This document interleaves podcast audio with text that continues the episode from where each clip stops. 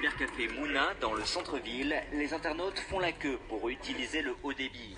Euh, parce que si la connexion est bonne, il faut vraiment vérifier ma page et puis message et puis faire la mise à jour aussi de mon site. Ici, la bande passante est l'écran, donc du coup, on profite. Mais avec le téléphone, vous-même, vous savez ce que les opérateurs distribuent, c'est peu. J'ai été en Côte d'Ivoire et au Sénégal par rapport à ces pays, c'est un peu plus lent. Ça nous pose des problèmes. Si tu veux télécharger des dossiers, fichiers importants et un peu lourds, c'est pas facile de les télécharger. Si partout ailleurs la connexion est aussi lente, c'est à cause du manque d'infrastructures, explique Mohamed Diallo, ancien cadre d'une grande compagnie de téléphonie.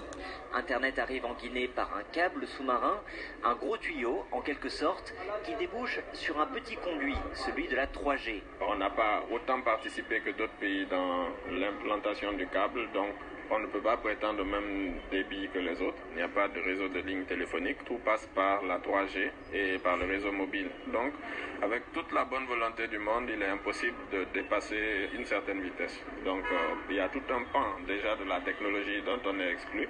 Dirigeant d'une start-up en informatique, Abdoulaye Diallo est contraint d'aménager les horaires de travail de ses ingénieurs. Il commence le boulot à 16h pour travailler la nuit pour avoir une connexion Internet parce que il y a trop de personnes qui sont connectées, la bande passante ne permet pas à tout le monde de l'utiliser. C'est comme si on prend l'autoroute aujourd'hui, il y a deux trois voies. Donc si il y a 15 personnes qui viennent, la circulation n'est plus fluide, donc la connexion Internet marche exactement pareil au fait.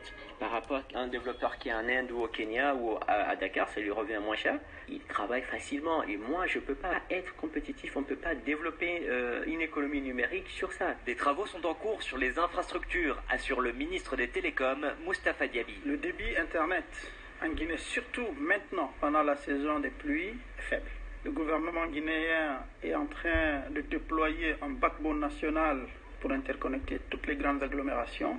Il va falloir que les opérateurs se décident à venir demander des licences de type 4G. Les experts consultés s'accordent pour dire que l'accumulation de taxes dissuade les opérateurs d'améliorer le réseau. Le gouvernement, disent-ils, devrait considérer les communications comme un levier de développement et non comme une source de revenus.